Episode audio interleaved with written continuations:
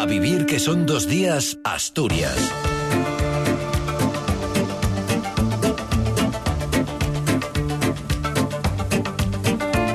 ¿Qué tal? Buenos días en este sábado 30 de diciembre ya en el que repasamos la información del Principado.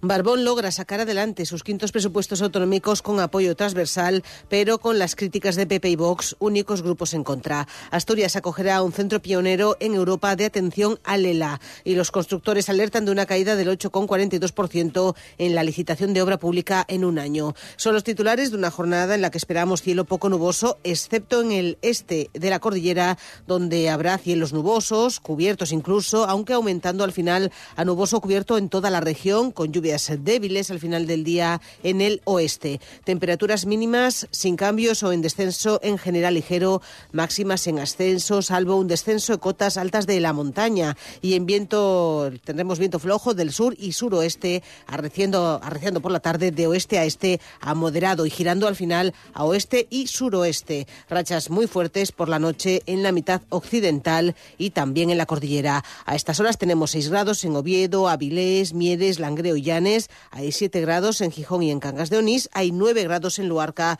a estas horas a las 8 y 51. Comenzamos. Como era esperado, ayer el Pleno de la Junta General dio luz verde a los presupuestos generales del Principado para 2024 tras el debate y votación de las enmiendas parciales. El diputado del PP, Luis Venta, no tardó en calificar de farsa política lo ocurrido, ya que el acuerdo, alcanzado de antemano por todos los grupos de la Cámara, excepto el suyo propio y el de Vox, tenía dos consecuencias. La aprobación de unas cuentas de algo más de 6.300 millones de euros y el decaimiento de todas las enmiendas para reorientar el gasto que proponía la derecha. La última incógnita había sido ya despejada el jueves cuando el diputado de Foro, Adrián Pumares, anunció su voto a favor del proyecto. El Pleno se convirtió casi así en un ritual en el que, no obstante, conocimos algunas cosas como de dónde saldrían algunos de los 55 millones de euros que las enmiendas del PP proponían, según explicó el diputado socialista Luis Fernández Huelga. Mire, quitan dinero de la sociedad pública de gestión y promoción turística y cultural, de la promoción aérea, de la promoción turística, de la gestión de los museos de Asturias. Lo que creo es que les molesta lo que funciona.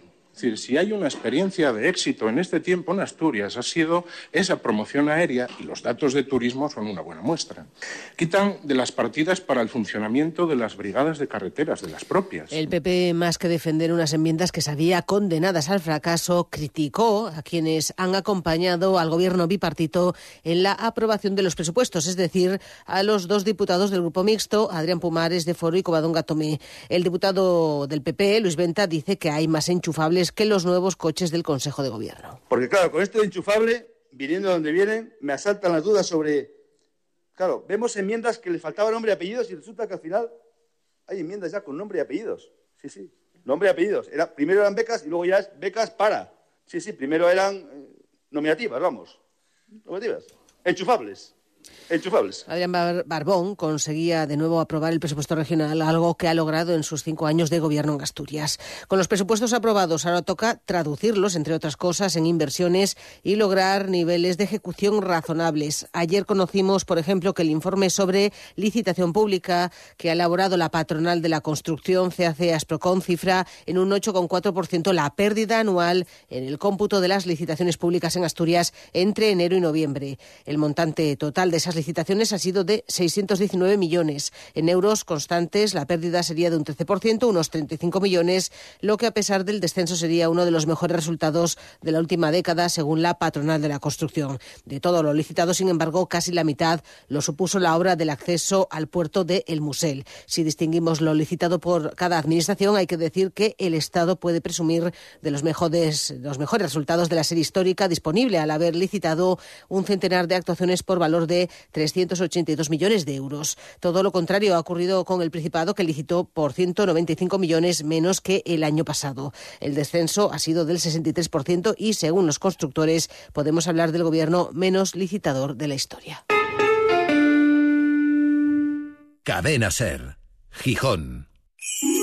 Prepara tu fin de año en más y más. Queso mezcla semicurado Vega de Loja a solo 11,95 euros. Pan mozza de 250 gramos a solo 1 euro. Más y más. Os desea un feliz y próspero 2024.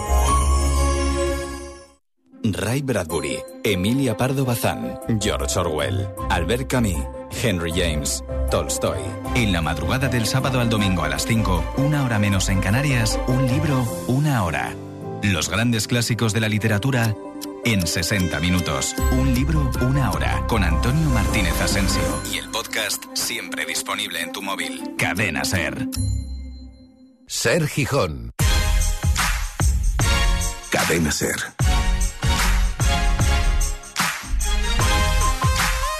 El poder de la conversación.